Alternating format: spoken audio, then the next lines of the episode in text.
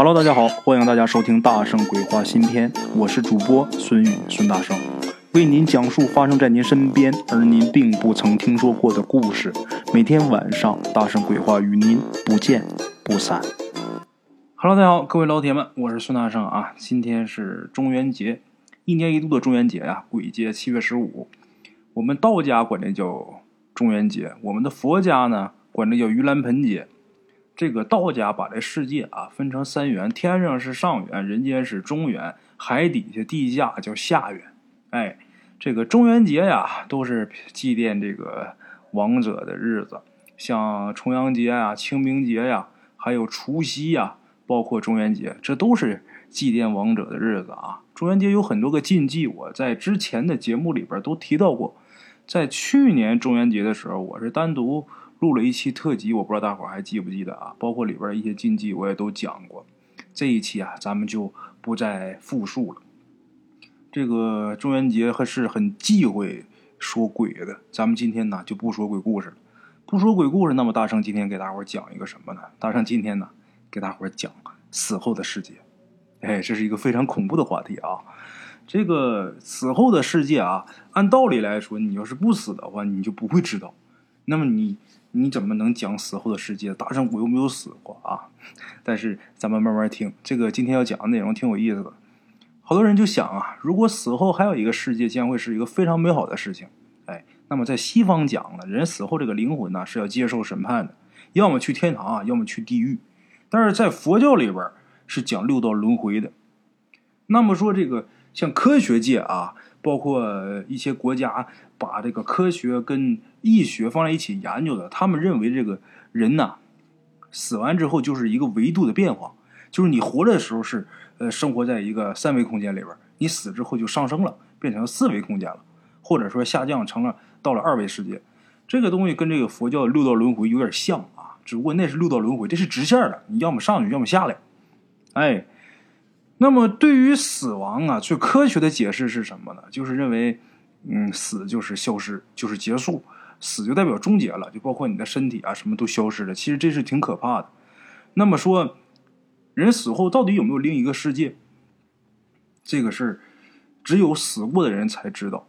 我前面说了，那么除了死过的人，还有一种人也知道，哪种人呢？就是，呃，濒死体验的人。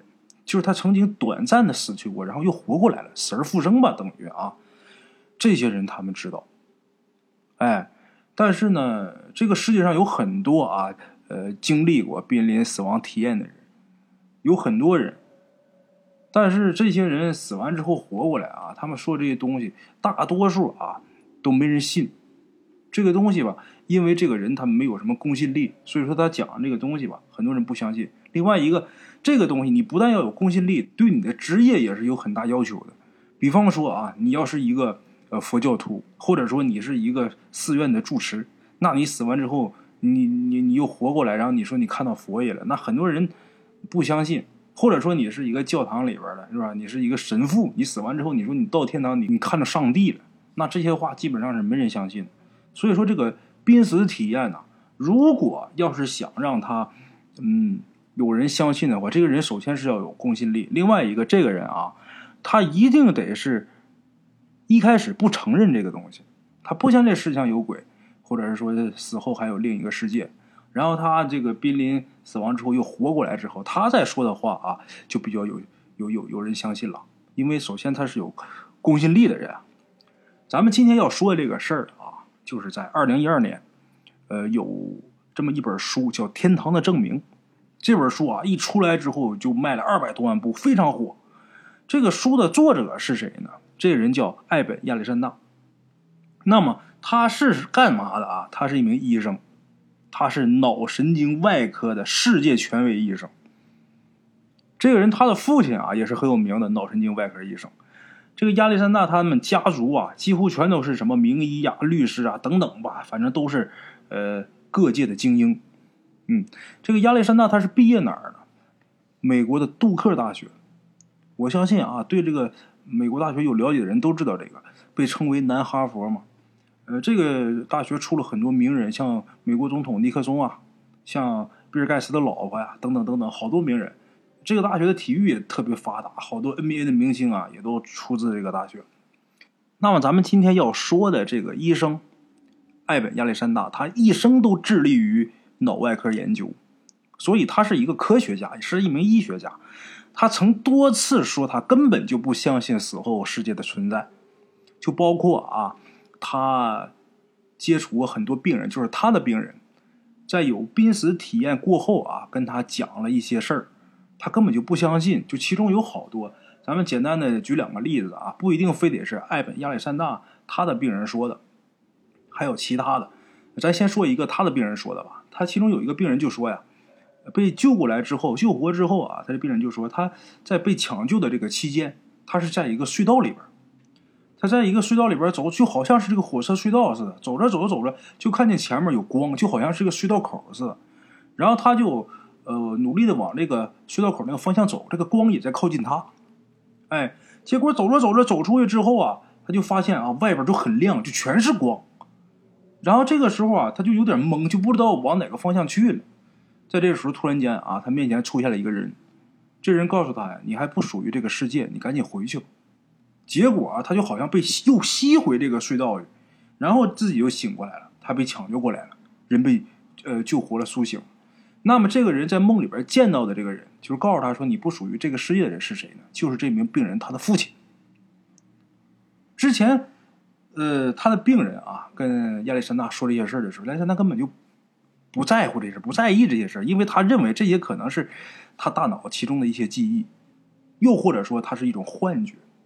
哎，这是他接触过病人呐，呃，跟他说过其中这么一件事咱再说一。呃，说两个吧，比较神奇的，像这种的案例啊，当然这些是跟亚历山大没什么关系。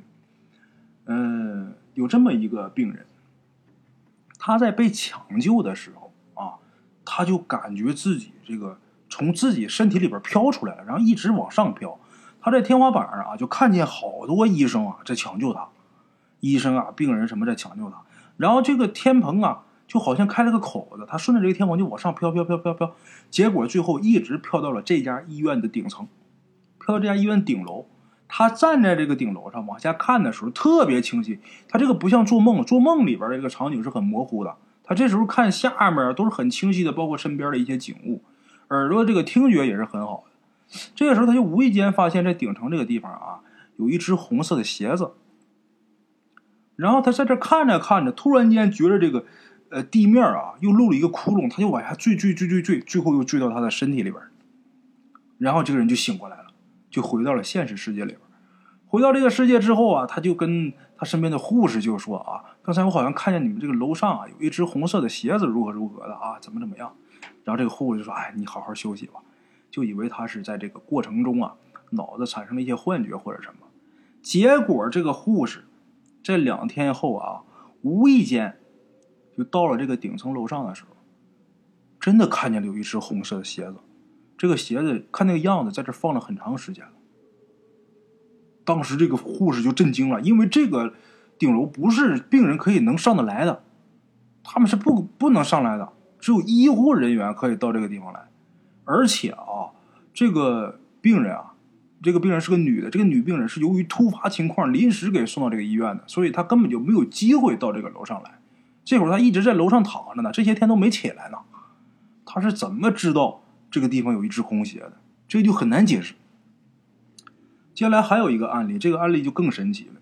有这么一个病人，他在被抢救的时候啊，他就突然间就站在就这个房间，他他没有向上飘，也没有往下坠啊，就站在这个房间里边，就看着这些医生在抢救他。哎。包括他身边的一些器械呀，包括这些个抢救他的医生长的样子啊，还有抢救过程中谁的某些动作啊，他都看得非常清楚，而且他记住了这些个呃器械摆放的位置什么的。等他醒过来的第一时间，就跟他身边的这些医生说：“啊，你这个什么东西放在哪儿？哎，这个人都长什么样子？如何如何？”结果完全正确。大伙儿想，这可能也没有什么神奇的啊。太神奇了！为什么？因为这个病人他是个盲人，就是不可能在他脑子里边啊，呃，看就有有记忆这些东西。因为你有记忆是通过你眼睛去看，然后储存在你的大脑里边。他本身他是盲人，他对这些东西是没有印象的。也就是说，他在被抢救的时候，他的灵魂出来了，他的身体啊，他眼睛是瞎的看不见的，但是出来之后，他是一个健全的，他看清了所有东西。然后等他被抢救来之后，他又变成盲人了。结果他把这些东西都给描述出来，还百分之百的正确。哎呦，这个事情就太可怕了啊！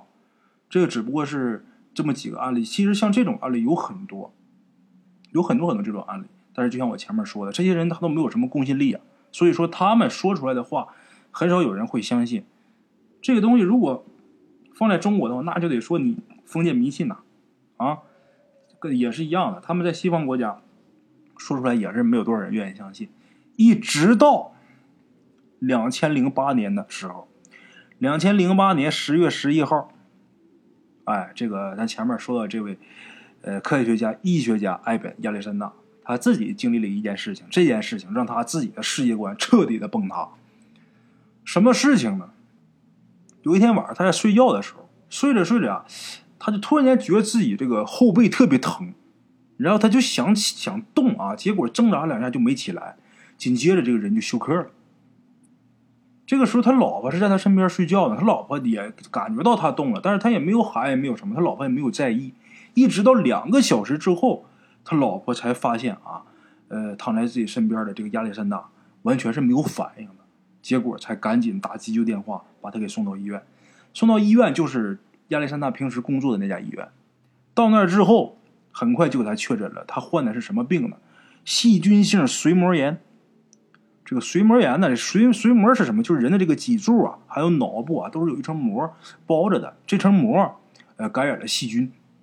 哎，这个根据你感染细菌的不同，这个病情啊，呃，也是不同的。这个艾本亚历山大，他感染的是大肠杆菌。一般由于大肠杆菌导致的这个髓膜炎，死亡率是百分之九十，就治愈率是百分之十，就是这个人救活了这百分之十的人啊。也是得有百分之百的严重后遗症的，就得这个病基本上就算废了。就是哪怕是你救活了，也也会有很严重的后遗症。但是这个救活率只有百分之十啊！这个医生在抢救他，就是在七天之内吧，一周之内，如果要是这个人抢救不过来的话，基本上就是脑死亡了。这人基本上就就完了，就哪怕是就是说活着也是植物人。结果呢，在呃第七天的时候，马上这个人就要被宣布，呃，抢救无效的时候，他居然就奇迹般的就醒了，而且他醒了之后却没有留下任何的后遗症，这个就很神奇。他是两千零八年嘛，两千零八年十月十一号，就是到那个在在他发病之前啊，就是世界上是没有任何一例就是患了这个病之后没有后遗症的人，他成为了世界首例。得了细菌性脑髓炎之后，没有留下后遗症的人。那么，在亚历山大醒了之后，他做的第一件事情是什么？就是去查他在生病期间，就在昏迷期间这些治疗数据。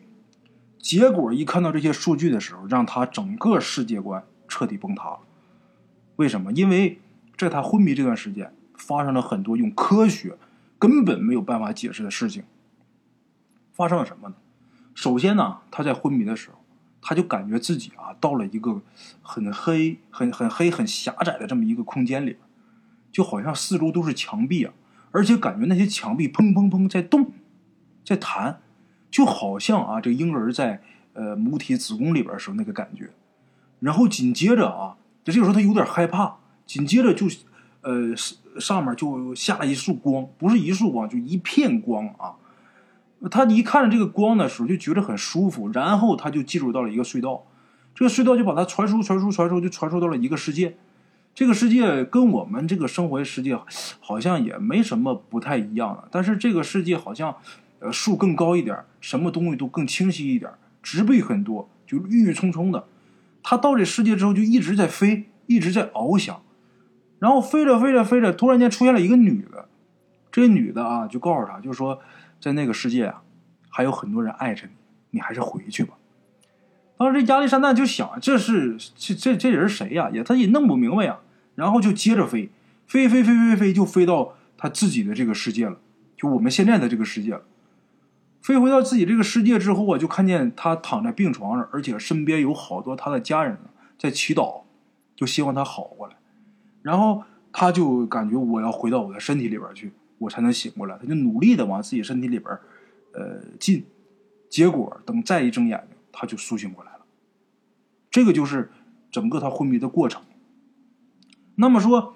这个过程也不能说证明什么，也可能是他脑子里边的记忆啊，或者是呃一些臆想出来的东西啊，或者说幻觉。那么为什么说呃会让他觉得这个整个世界观都崩塌呢？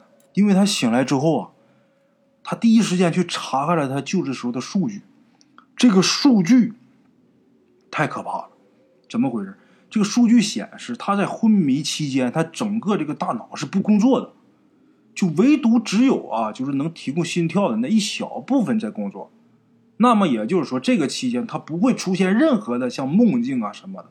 他是脑外科神经的权威啊，世界权威，他对这些东西太了解了。在这种状态下，人是不可能有思维，更不能不可能出现什么幻觉啊什么的。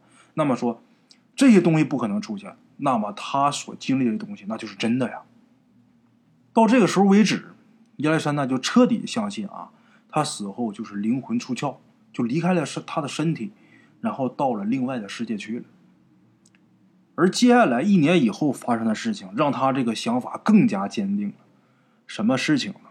咱们前面说了啊，这个呃亚历山大，他不是在梦里边飞着飞着，突然间身边出现一个女的嘛？这女的告诉他说：“呃，你不属于这个世界，呃，在那个世界还有很多人爱着你嘛，你赶紧回去。”他就不明白这女的是谁，直到一年以后，他见到了这女的照片，他才知道这女的是谁。她是谁呢？亚历山大呀，其实他的父亲亚历山大也是脑神经科的医生，其实不是他的亲生父亲，那是他的养父。哎，那么说他亲生父母是谁呢？亲生父母当时生他的时候啊，是两个高中生，一个十六岁，一个十七岁，太小了，然后把他给生下来。生下来之后没有办法抚养。好心的亚历山大医生才这个收养了他，然后给他很好的教育，最后他也成了一名非常有权威的脑神经科医生。哎，呃，亚历山大一直到五十几岁才见过他的亲生父母，也就是在他发病的前一年啊，他才见过他亲生的父母。见过他父母之后，他他父母后来结婚了，就这两个小高中生结婚了。结婚之后啊，又生了一个儿子，两个女儿。哎，见过他父母也没有太多的交集，就是知道我，呃，你你们是我的亲生父母，我是你们，呃，我们是有血缘关系的，也就是这样。结果在他发病之后，他父母知道了。等他康复之后，他父母大概能有一年多，给他寄来了一张照片，一张全家福。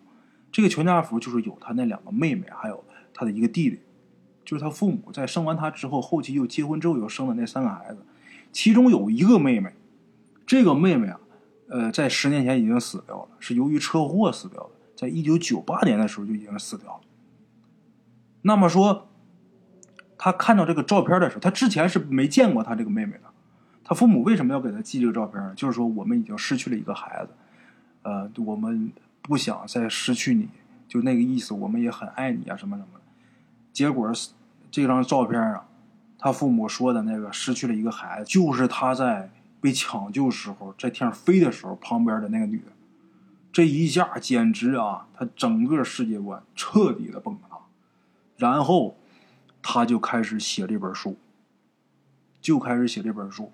写完之后，在二零一二年的时候，这本书是呃大卖，卖了两百多万部。这本书的名字叫《天堂的证明》。如果有兴趣的好朋友可以去看一下这本书。那么从这些种种的事情来看啊，其实人死后真的是有另一个世界。但是，我感觉啊，就每个国家、每个地区啊，它另一个世界是不一样。就亚洲跟欧洲它是不一样的。就欧洲人啊，他死后呃到的那个世界，跟我们亚洲人死后到的那世界是不一样的。你看亚历山大，他他。在被抢救的这过程中，他就描述，他说他在天上飞的时候，就听见了很很美好的声音。这个声音很像是那个教堂里边放的那种声音，就是感觉好像来自天籁之音。而在亚洲这边，这个亚洲人有这种濒死体验的人，他们所看到场景，好多人穿的衣服啊什么的，就是很中式的，或者旗袍，或者中山装。而在西方，他们看到的都穿的都是西装，一身白西装，就包括亚历山大在呃这个过程中看见他妹妹啊，他死去的那个妹妹，他从来没见过的这个妹妹，穿的是一身白裙。而在我们亚洲啊，可能你很有可能看到的是旗袍。其实人死后啊，真的是有另一个世界的。至于说你死后会到哪个世界，那还不得而知。他是用什么方式去的？哎，这个还不了解。最起码现在啊，我们目前所了解这个，呃，用我们科学角度是没有办法，呃，去解释它的。当然，有的时候这科学我觉得有点太狂了。什么东西你一上来就给它否定，这个是很不科学的事儿。不能说你没研究出来的东西，你就说它不存在啊。亚历山大在经过这件事情之后啊，他的心情变得非常好。为什么？他之前他对生死是看得很淡的。他，你想，他是一个医生，他经常看见这病人有救不过来。他当然从他手底下，他救过来人很多，他没救过来的人也很多。他认为以前认为这个人死了啊，就什么都消失了，不管你的呃精神啊、肉体啊什么都没了。这个人呢，就会觉得没有希望。当他有有过这次体验之后，他突然间觉得这个世界特别美好。为什么？因为他想的，呃，这只不过是一个过程，就将来我死了也不是终结，我还会到另一个世界。哎，所以说他活的很珍惜现在这个世界。他觉得可能说我我到另一个世界，这个世界我就不会再回来，所以我要珍惜每一秒，而不是说我这在这个世界上。活一段时间我就消失了，就再也没有了，哎，所以他现在还心情特别好，每天，而且他还特别庆幸啊，能在自己的梦里边见到自己从来没有见过的妹妹，这个让他觉得很暖心。这件事情，从这个事儿上来分析啊，其实人死后，我觉得来接你的都是你的亲人，哎，我觉得这个很奇怪啊。你看亚历山大为什么？他在被抢救的期间看到的是他从来没见过的妹妹，而不是他的养父母。这些东西跟血缘可能还有某种关系啊。当然了，这些事情咱不太了解，就不能再说了。今天大圣给大家录的这些节目啊，都是真实的呃事件。然后大家如果感兴趣的话，可以去呃到网上去查一下这本书啊，或者是查一下这个人。这本书叫《天堂的证明》，作者叫艾本。亚历山大，大家可以去关注一下啊！今天是七月十五鬼节，在这个比较特别的日子里边，大圣就没给大家呃录鬼故事，所以说给大家录了这么一个呃话题性的节目吧，希望大家也能同样喜欢啊！明天同一时间，大圣鬼话呀，在这儿接着给大伙儿画鬼狐。好了啊，今天就先到这儿，咱们明天见。路边的茶楼。人影错落，用声音细说神鬼妖狐，用音频启迪人生。欢迎收听《大圣鬼话》。Hello，大家好，我是主播孙宇。吃完了饭，然后就回到自己的课室上啊。